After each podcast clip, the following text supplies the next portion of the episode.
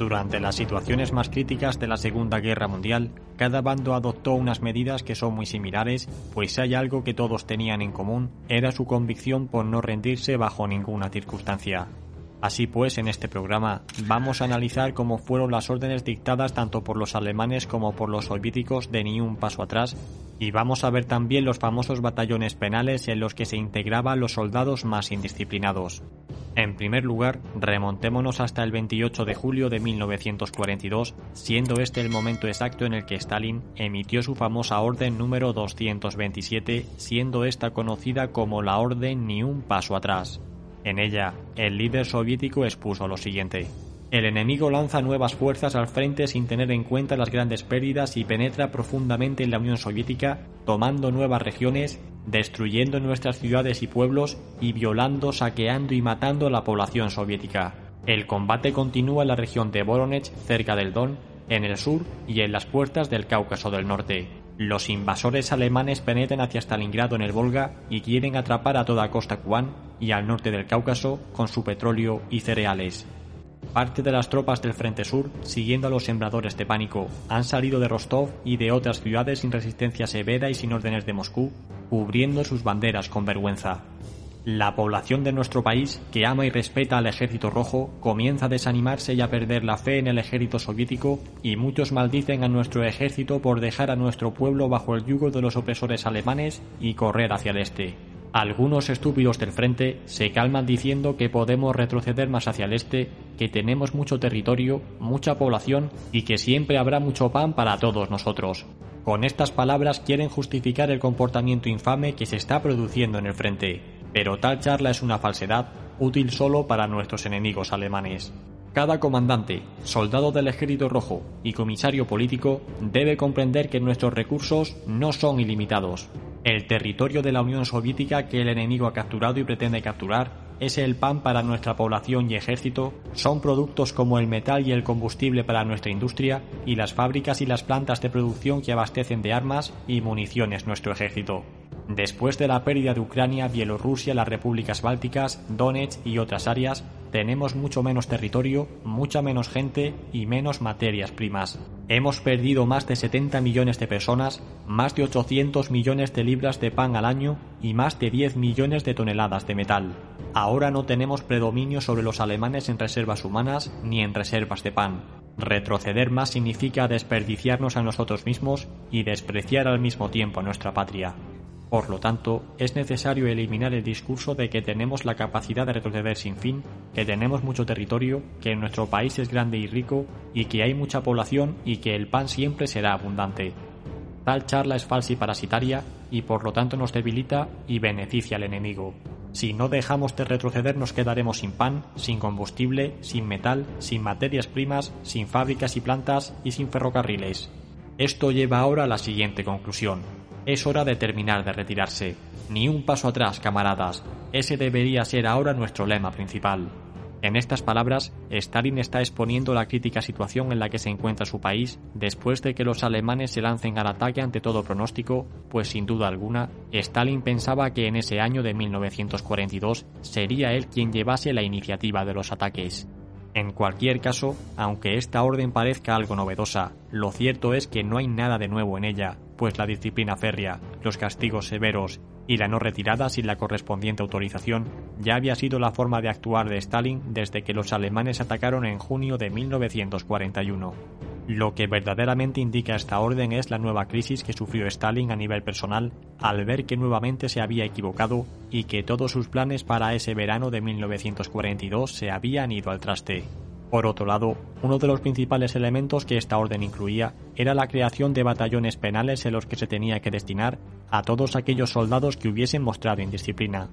Si bien esto ya se hacía en el ejército alemán, a partir de este verano de 1942 se comenzó a hacer también en el ejército rojo.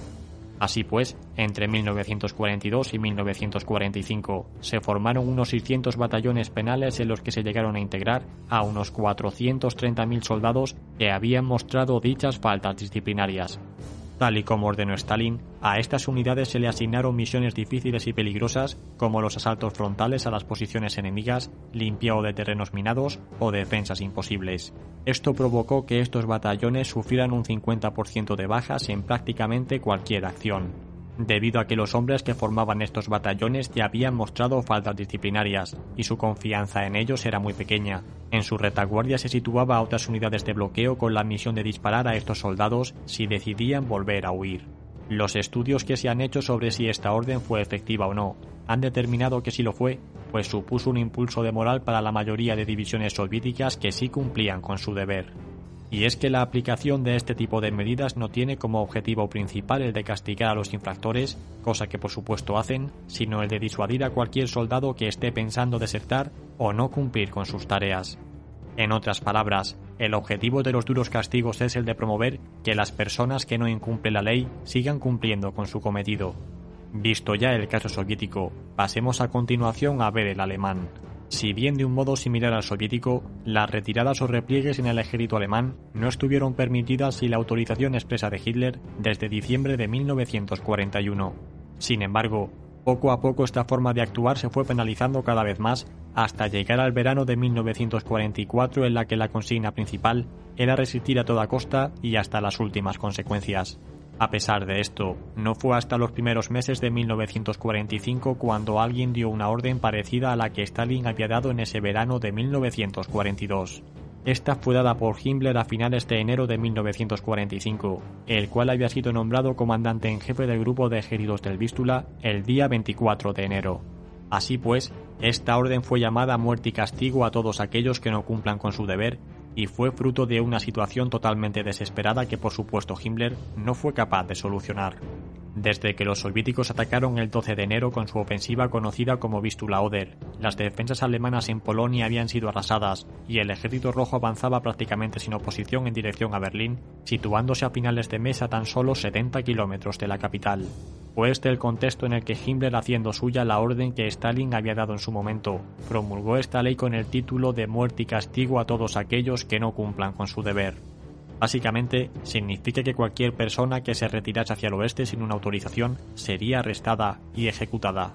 Hay que indicar que no solo se aplicó a los soldados de baja graduación, pues varios gobernadores de provincia que habían abandonado sus guarniciones sin ningún tipo de aviso fueron ejecutados.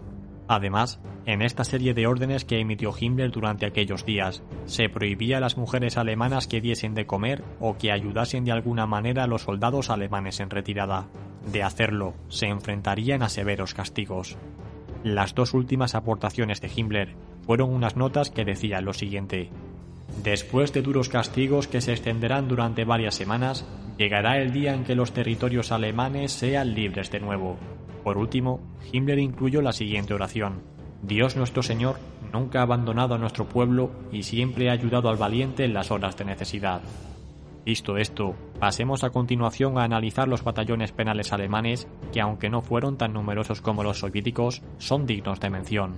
Los alemanes tuvieron varios tipos de estos batallones y dependiendo del delito que había cometido el soldado, así como sus circunstancias y procedencia, era enviado a un batallón u otro. Por poner unos ejemplos, existieron los batallones de prueba 500, los batallones de prisioneros de campo o la División Penal 999. En total se estima que unos 90.000 hombres formaron parte de este tipo de unidades desde 1941 a 1945. Algunos de ellos eran criminales que habían sido condenados por delitos civiles o militares, otros eran desertores o incluso opositores políticos del gobierno de Hitler. Sus tareas principales, al igual que los batallones penales soviéticos, eran las de llevar a cabo las misiones más peligrosas posible, que generalmente los llevaban a tener bajas altísimas. Recuperar cadáveres o material, limpiar campos de minas, contraataques suicidas o defender posiciones perdidas fueron sus misiones principales. Por otro lado, se estima que durante toda la guerra, el ejército alemán fusiló a unos 23.000 soldados propios que habían cometido deserción y que tampoco eran válidos para este tipo de unidades. Y bien, hasta aquí este programa sobre este asunto bastante desconocido. ¿Y vosotros qué opináis? ¿Consideráis que fueron efectivas este tipo de medidas? Los libros que hemos utilizado para elaborar este programa han sido el de las guerras de Stalin y el de Berlín de Anthony Bibur. Nosotros nos despedimos aquí. Muchas gracias a todos, especialmente a los patrocinadores que hacéis esto posible. Suscríbete y comparte este programa si te ha gustado y nos vemos como siempre cada miércoles y domingo. Hasta pronto.